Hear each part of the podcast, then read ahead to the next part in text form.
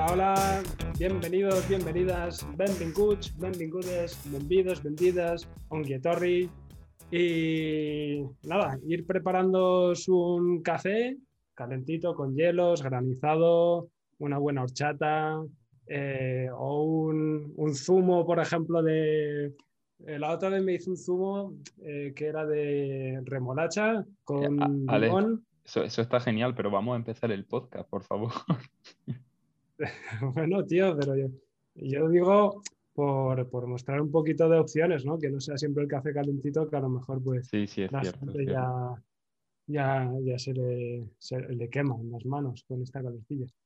Y nada, pues eso, hoy queríamos un poco hablar sobre un acontecimiento que está a punto de suceder en el mundo, que es el día de, el 29 de julio, que es eh, los límites planetarios eh, globalmente. Pero bueno, en España ya vamos un poco retrasados y nos hemos enterado justo que fue el 25 de mayo. Así que, bueno, eso es un, un chasco nacional. Y no sé, ¿qué opináis vosotros respecto a esto de los límites planetarios? Y, y, en fin, si queréis abrir debate aquí. Bueno, antes que todo, estamos aquí en la sala, Pedro, y Ana, ya unos referentes y unos maestros y maestras de, de, del podcast. Así que, no sé si referentes ni maestros, ¿eh? es decir, aquí me están, están diciendo, están haciendo un ranking aquí, Pedro, nos están dejando súper arriba, pero a ver las Para mí sí, vamos a decepcionar a la audiencia, porque no luego... Madre mía, cómo nos está dejando. Pero para mí, para mí sí, y eso es lo bueno, importante. Eso, gracias, Ale, eres gracias, muy halagador. También.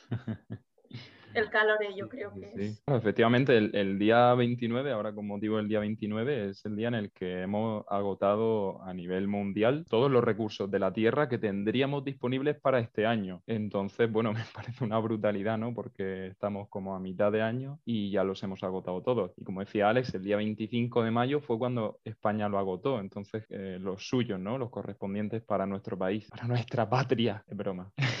Entonces, bueno, igual es, es un todo un debate porque, claro, los países desarrollados agotan los recursos que tendrían correspondientes para ellos mucho antes en el año, mucho más temprano que otros países. Eh, es algo a tener en cuenta. Este modelo de desarrollo quizá no es sostenible, ¿no? Si, si agotamos los recursos tan pronto. Bueno, yo en este caso, remarcar obviamente todas estas fechas y que el concepto de esta fecha, como tú dices bien, Pedro, es el día en que supuestamente o sea, se llega al valor límite que la Tierra tiene la suficiente capacidad para regenerar. Es decir, que nosotros mismos lo que encuentro increíble que es que España, un país, haya agotado sus recursos antes de medio año. Esto es una brutalidad y enfocando más que venimos de un año que es pandemia y que eh, todas estas fechas se alargaron, es decir, eh, no fue ni el 29 de julio, creo que el fue en 22 agosto. de agosto. Sí, sí, con la pandemia le dimos un respiro al planeta y aún así no llegamos, lo agotamos antes de que acabara el año. Que es ese punto, que lo increíble que es cuánto tiempo estuvimos encerrados, aproximadamente, no fue todo el mundo que estuvo encerrado, pero estuvimos encerrados, al menos por ejemplo aquí en España, estuvimos encerrados, ¿cuánto? ¿Cuatro meses aproximadamente? Quizás, sí, sí ya demuestra totalmente que la especie humana es la que está causando uno de los, es el mayor impacto encima de la Tierra a nivel recursos, biodiversidad y que esto está pues, ayudando a todo el tema de cambio climático entre muchas otras cosas. Dentro de esos límites planetarios, eh, ¿qué abarca o cuáles son esos límites planetarios? Esto lo, lo definieron unos científicos, bueno, ha ido avanzando, ¿no? Y, y actualmente hay nueve límites planetarios que, digamos, si se sobrepasan, eh, estamos abocados al colapso. Pues la jodienda también es que cuando se sobrepasa uno o se avanza en uno, contribuye a que el avance en los otros también sea más rápido. Entonces, pues algunos de estos límites son, por ejemplo, el cambio en el uso del suelo, ¿no? Digamos, el, porcentaje de suelo que se cambia el uso hacia usos pues, para la agricultura, ganadería y deja de ser eh, suelo natural. Otro es la pérdida de la biodiversidad, pues esto también es un límite. A partir de cierto porcentaje de pérdida de biodiversidad, eh, estamos, estamos poniéndonos en peligro eh, a nosotros como especie. O sea, ya no es una cuestión ni siquiera de, conciencia con el resto de especies, sino de supervivencia nuestra. El cambio climático, que lo han mencionado por ahí, Ana, también es un límite planetario. Y bueno, y estamos como en distintos estados para cada límite. Digamos que algunos, en algunos estamos más seguros, por ejemplo, es curioso, bueno, hay un documental en Netflix que se llama Breaking Boundaries, bueno, eh, no sé cómo se llamará en castellano, pero algo así como rompiendo límites precisamente y habla de todos estos límites. Salen ahí varias personas de la comunidad científica y me resultó muy curioso que, por ejemplo, uno de ellos es el agotamiento de la capa de ozono y bueno, las medidas que se puso, hubo todo una alarma con el tema de la capa de ozono en un determinado momento y en este sentido sí que se tomaron medidas y ahora mismo es de los límites que más lejos estamos de sobrepasar, o sea, es de los que más seguros tenemos. Pero bueno, luego hay otros, eh, justo la pérdida de biodiversidad, por ejemplo, estamos la hemos sobrepasado con creces. O sea, ahí tenemos muchos riesgos. ¿Y qué implica la pérdida de biodiversidad, por ejemplo?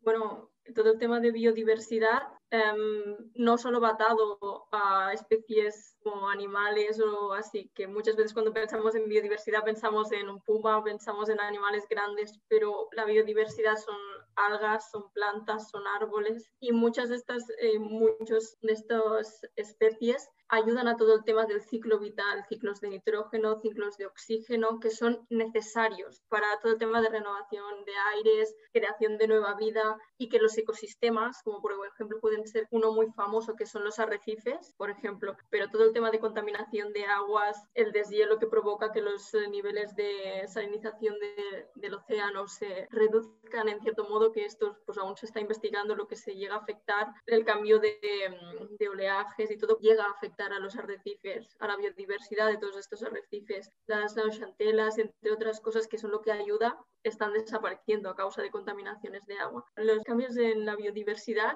hacen que desaparezcan ecosistemas enteros. La cuestión es que puede ser exagerado, no de un día para otro, pero de un lugar que está lleno de colores, para hacerlo sencillo, colores, verde, que todo desprende quizá vida, así un poco superfluo explicado, puede pasar de que no haya nada y que no crezca nada. ¿Y qué pasa si eh, se pierde la biodiversidad? ¿Qué, ¿Qué, causas pueden pasar? ¿no? Si de repente, o bueno, ya supongo que habrán en algunos sitios que ya se estén empezando a notar esos efectos de falta de biodiversidad, ¿no? Incluso, bueno, me viene a la cabeza ahora... Eh, sobre el COVID, ¿no? Ya se ha demostrado de, en cierta manera que por poca biodiversidad, ¿no? Eh, están apareciendo patógenos o, virus, ¿no? ¿Cómo, se llama eso el, proceso de zoonosis, ¿no? Como que por cómo nos hemos comportado con el resto de especies, el tipo de contacto que tenemos con ellas, aumenta el riesgo de, contraer pandemias, o sea, de que ocurran pandemias como la que tenemos ahora. O sea, al principio de, de la crisis, perdona, al principio de la crisis sí que la gente era un poco negacionista en cuanto a esto, ¿no? Y después sí que se empezó a demostrar ya más científicamente que realmente es eso, que viene totalmente por una falta de biodiversidad y, y al final algo que nos estamos generando nosotros, ¿no? Bueno, Arrate defendió desde el principio del máster, yo creo, fue, fue pionera. Antes de que se, hubiera más evidencia científica, ella ya decía, esto es culpa del cambio climático. es una opinión, ¿eh? Claro, claro. Es una opinión, muy necesario. No, pero em, el tema de la zoonosis enfoca un tema muy importante que la humanidad ha dejado de hacer, que es dejar el espacio necesario entre las especies que son salvajes y nosotros, digámoslo así. que también somos unos salvajes. Sí, bueno, no sé yo creo que los salvajes somos nosotros, pero... somos nosotros, pero la vida silvestre, pongamos, tiene su ritmo, tiene sus necesidades, entre otras cosas. Y nosotros somos los exagerados de turno que decidimos que pues este animal se puede vender, podemos tener no sé cuántos animales en una misma zona sin tener ningún problema, pero estás creando un lugar perfecto para que se reproduzcan virus, se creen nuevos patógenos, aparezcan nuevas cosas, porque no dejas el espacio necesario entre las diferentes especies. Esto es crítico, es decir, a nivel de las granjas, que pues ya se, se habló en el otro podcast, por ejemplo, en tema de carne y así, el nivel de las granjas es un problema. Es decir, las gripes, gripe aviar, gripe porcina, gripe de no sé qué. Mm, Esto es a causa de una acumulación súper elevada de animales, un lugar perfecto para crear patógenos. Y esto es que, te llega a pasar de un animal a una persona es cuestión de días y, de segundos. Eso es una de las causas que puede llegar a provocar todo el tema de em, la actividad contra la biodiversidad. Puede llegar a provocar todo esto. Sí, no, la verdad que eh, se me plantea ya la cuestión de cuán desconectados estamos ¿no? de la naturaleza y, ya mm. pensamos de una manera totalmente eh, humana, ¿no? antropocéntrica. ¿no? Y, pero bueno, ante esto, antes de ponerse pesimistas, me gustaría saber si hay alguna opción o alguna alternativa que conozcáis o que exista que, que, pueda solventar estos límites planetarios o al menos eh, mantenerse dentro de esa mm, zona segura ¿no? que antes comentabas, Pedro. Bueno, no lo he comentado aún, creo, lo de la zona segura, pero, pero yo creo que es interesante ahora hablar de eso. A ver, yo creo, bueno, lo que hemos visto en el máster un poco, supongo que habéis llegado a conclusiones parecidas a las mías en este sentido, y es que no hay atajos ni hay fórmulas mágicas, o sea, no hay una cosa ni, ni dos que, que podamos hacer para evitar esto, sino que hay muchas cosas que podemos y debemos hacer eh, en conjunto, y una, por ejemplo, pues era el tema que lo estuvimos hablando en el podcast anterior, del consumo de carne eh, o digamos del sistema alimentario en, su conjunto, eh, que se tendría que replantear ¿no? Eh, las dietas y, eso, y el consumo de carne pues también jugaba un factor importante ahí, no el eliminarla de todas las dietas, sino el replantear las cantidades sobre todo. Pero hay otros factores, hay otras cosas que, tenemos que hacer, bueno, el tema de los de, una economía basada en fósiles y en los combustibles fósiles también es un problema. Eh, una transición eh, que finalmente elimine eh, los fósiles, tampoco conseguiremos llegar a los objetivos o, pasar esa ventana. Me gusta mucho, como lo decían en el documental este que hemos mencionado, que hablaba de que bueno, todavía teníamos una ventana de posibilidades, una ventana de probabilidad por la que, y, bueno, y hablaban de que lo que ocurra, lo que hagamos entre ahora el 2020 y el 2030 va a ser determinante para entrar por esa ventana o quedarnos fuera. Y esto tiene muchas implicaciones porque lo que decías del, suelo ecológico, ¿no? Del, o sea, el suelo social, perdona. Porque, y, aquí me, me, encanta el concepto que yo creo que va más allá de la economía circular. La economía circular pues es eh, algo, una concepción económica que está ahí, que apoya muchas cosas, pero eh, existe el concepto de economía del donut eh, o economía de la rosquilla, bueno, hay diversas traducciones, que justo plantea en un círculo pues esos nueve límites planetarios que constituyen el, cielo, el, techo ecológico, vamos a decir, el techo ecológico, y luego, claro, no se trata de quedarnos escasos y para, mantener, para mantenernos por debajo de esos límites, tener ciertas carencias, que es que eso es otro problema. Eh, que luego está pues, el suelo social, que es que, vale, por nuestro modelo económico estamos sobrepasando algunos límites eh, planetarios, estamos sobrepasando en algunos sentidos ese techo ecológico, pero es que encima no tenemos todos asegurados todos los puntos del suelo social.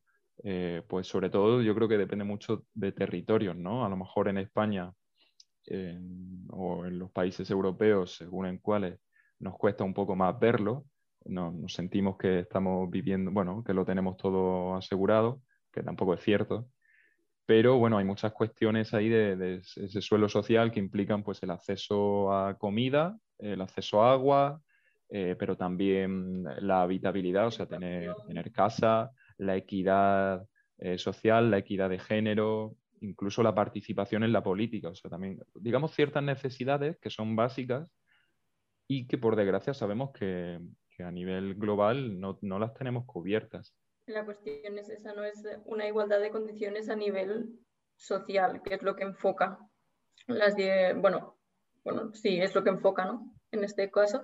Y después las otras que son a nivel medioambiental, eso enfoca, ¿no? En este caso. Mm.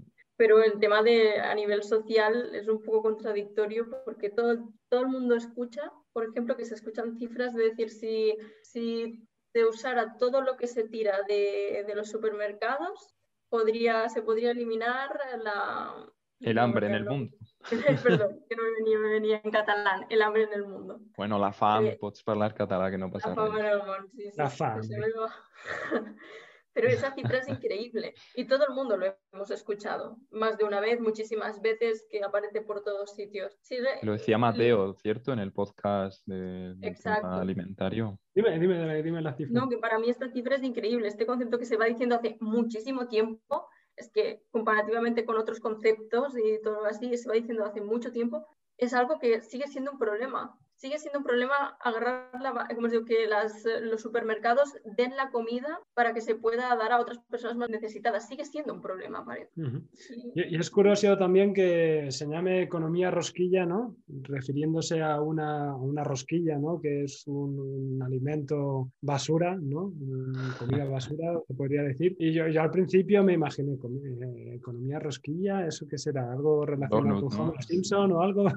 Pero no, no, nada que ver. Incluso a lo mejor ella juega con esa paradoja, ¿no? De, de algo que, que es basura, ¿no? Se convierte en algo, un recurso de valor, ¿no? La habría llamado de otra manera, ¿no? A lo mejor economía de- del anillo o, o algo así. Claro, al ¿no? final es, es la forma geométrica, ¿no? Es como Sí, en sí. el agujero hueco de en medio, eh, por debajo de eso, hacia el centro de eso, está mm, un espacio que- al que tampoco hay que llegar, que es estar por debajo del suelo social y de, la- de ciertas necesidades. En lo que sería el cuerpo de la rosquilla, es ese- eso que se llama ese espacio seguro y justo para la humanidad. Y por encima, Mm. pues es un despilfarro. Es la Claro, claro, de- pero que bueno, que al final eh, te viene a la mente esa rosquilla, ¿no? Azucarada y, y que bueno, que es contradictorio, al menos en mi cabeza. Sí, sí, pero bueno. Eh, sí que eh, sé de, al menos que se esté aplicando eh, este, esta alternativa ¿no? o, este, o este modelo, porque al final es un- como una guía eh, en la que los gobiernos están aplicándola ¿no? para, para empezar ¿La a están crear aplicando? Qué grata Eh, sí, sorpresa. de hecho en en Ámsterdam es el primer, la primera ciudad que se ha puesto como piloto para probar la economía rosquilla. Y, y claro, pues también me llama la atención porque yo, bueno, estuve viviendo el año pasado, hace dos, en Ámsterdam y siempre pues te fijas, una vez dentro, al menos yo siempre me fijaba en las partes que no hacen bien o, o mira que no están reciclando tanto, ¿no? Cuando tenía el concepto de que sí que era, bueno, que están a la cabeza, ¿no? De la economía circular, siempre, bueno, o una vez ahí, pues tampoco es oro lo que reluce, ¿no? Pero sí que es verdad que a nivel sistémico y a gran escala, pues están haciendo un montón de cosas que sí que si observas más y ahora desde fuera y que, que, ya tengo todos los conocimientos del máster, pues te das cuenta de que están haciendo cosas muy, muy interesantes. Y entre estas, eh, la economía rosquilla, que sí que hace un par de años, ahora no me acuerdo exactamente eh, cuándo, pero sí que ya han lanzado todo un plan estratégico en base a la economía rosquilla, que bueno, eh, lo podemos compartir aquí por, por el podcast sin problema, o lo se busca en internet y ya está, pero... eh, Claro que igual cuando estuviste a lo mejor no se estaba implementando aún, eh, o no. O bueno, muchas veces yo creo que estas cosas a lo mejor desde que empiezan a implementarse desde arriba, desde las administraciones, si es que es el caso, hasta que se deja sentir en la ciudadanía o en la calle, quizá también tarda un tiempo. que como os digo, que Ámsterdam eh, em, vota por todo el tema circular y, tiene una visión literalmente a un 2030 100% circular, eso desde hace tiempo que se lleva escuchando. Yo también estoy de acuerdo contigo, Pedro, que seguramente em, todo empezó más arriba, pero que em, se ha llegado a la población o se ha llegado a ámbito más, más como nosotros, a la sociedad de a pie recientemente, eso sí que lo creo, porque tampoco se ha hecho tan bombo y platillo, por lo menos. Pero todo lo otro, hombre, está súper vinculado al tema de las ODS, todo el tema de circularidad, el hecho de implantar una, una economía donut, rosquilla, anillo, todo lo que queramos decirle, yo creo que es necesario, hasta obligatorio para llegar a una circularidad, aunque no sea 100% en 2030, ya que en muchos países llegar a esta circularidad en 2030, con las cifras que están mostrando, al menos de impacto ambiental, es casi imposible y ya social, más de lo mismo en este caso. También decir que Ámsterdam lo tiene fácil porque, bueno, Ámsterdam es ya casi medio circular en el sentido de que, bueno, si habéis visto el mapa, el ring es media circunferencia, entonces, bueno, ya lo tienen ahí, ¿no? Tú entras en Ámsterdam y te pierdes de lo circular que es porque no paras de dar vueltas con las bicis y al menos llevaba seis meses ahí y, me perdía, o sea, no ah, iba perdido por ahí entre tanta circularidad. Pues a, mí me, me resulta curioso, ahora que lo dices, porque mm, en realidad, Países Bajos, en 2021, el, día en el que han alcanzado su, digamos, el día de agotamiento de recursos, estoy viendo por aquí que es el 27 de abril en 2021, o sea, incluso antes que España, o sea, que todavía deben de tener mucho trabajo por hacer. Eh, eso sí, que hayan marcado una dirección clara, em, pues quizás sin duda, ¿no? Y como digo, eh, es un proceso y eso nunca se ve al principio. Claro, yo es que creo que también lo tiene y es un reto para Ámsterdam convertirse totalmente circular en 2050, si no recuerdo mal.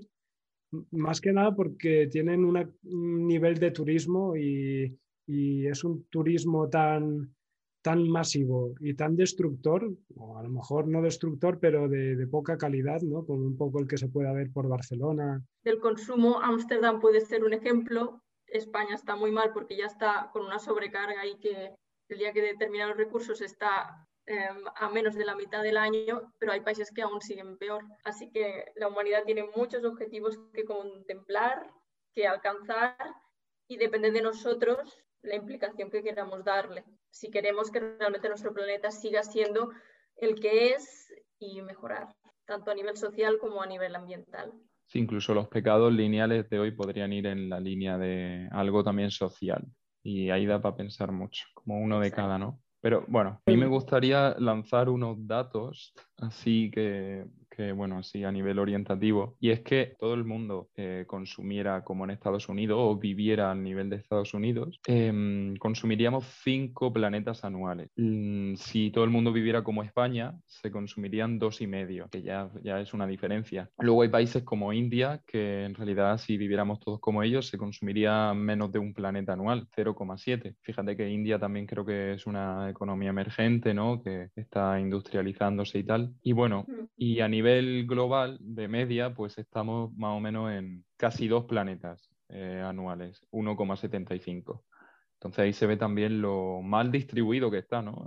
yo creo, el, desarrollo y también un, modo, un modelo de desarrollo que quizá no, mm, no funciona, porque si, si para todo alcanzar cierto nivel de vida tenemos que consumir tres planetas anuales, por decir algo, pues creo que no, no, no se puede. O las diferencias que un país, que la gente de un país consuma em, para cinco planetas y que un país consuma para menos de un planeta. Y esta diferencia tan increíble como tú has dicho a nivel del mal repartido es muy increíble. Pues si queréis, eh, ya vienen los pecaditos.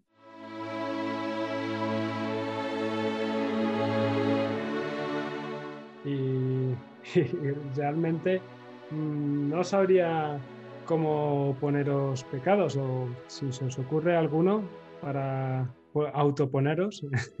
O sea, nos estás diciendo que confesemos los... Alex, tío, pero tu, labor de, pastor hoy ha decaído. ¿Qué ha pasado? tu forma de, invitarnos a confesar nuestros pecados lineales. Yo creo que, viendo esto que estamos hablando de la economía rosquilla, quizás nos damos cuenta que a lo mejor el, término de pecado lineal casi que mm, deberíamos incluir aspectos sociales, ¿no? Aspectos de, bueno, de cómo qué cosas hacemos no solo a nivel de desperdicio o más medioambiental, que lo tenemos más claro, sino que a nivel social son injustas o insostenibles, no sé, porque bueno, la sostenibilidad, como hablamos, no es solo medioambiental, sino también social. Entonces, no sé si queréis empezar, Ana, por ejemplo.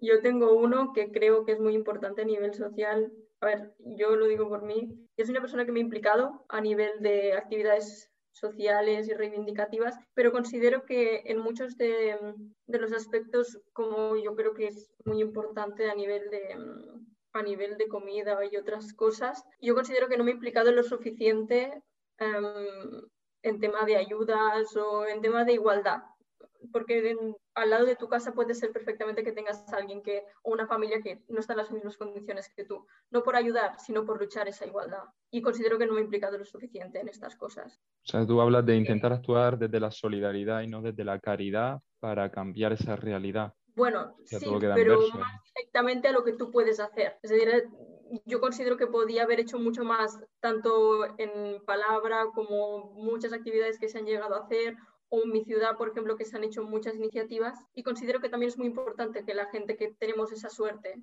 nos impliquemos en eso. Solamente para que nosotros mismos lo veamos, que es muy importante que lo veamos, que al lado de nuestra casa pasa, que no hace falta que te vayas a cualquier otro lugar para ver qué pasa, sino que al lado de tu portal está pasando. Y eso es muy importante que se vea considero que yo en cierto momento tendría que haberme implicado mucho más en eso. Pues ya lo tienes ahí. Ahora te toca hacer una cadena de favores, al menos que tu, acto se reproduzca por dos ah, y, te tienes que, y tienes que corroborar que esa cadena de acción eh, ha llegado al menos a dos personas y que esa, esa, persona lo ha reproducido a otra, o sea, dos por dos. No sé si me entiendes, pero ahí está tu... Hasta llegar al circular, matemático. Eh.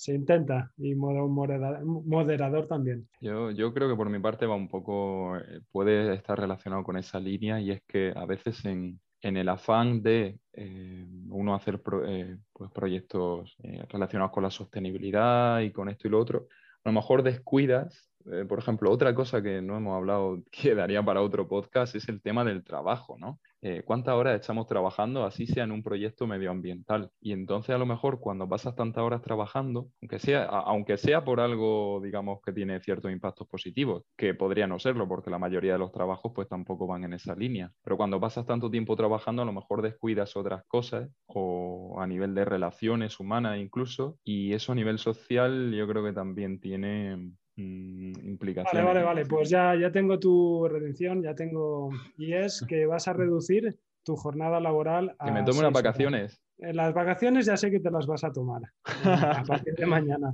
Pero cuando empieces tienes que, que, eso, que trabajar seis horas al menos durante una semana. ¿Vale? Así que nada. Eh, Pero, tío, si estoy contratado ocho horas, ¿cómo voy a hacer eso? Me van a, me van a eh, echar de la empresa. Habla con la empresa y, ya está. Diles que tienes un podcast que te exige eh, cumplir que una promesa.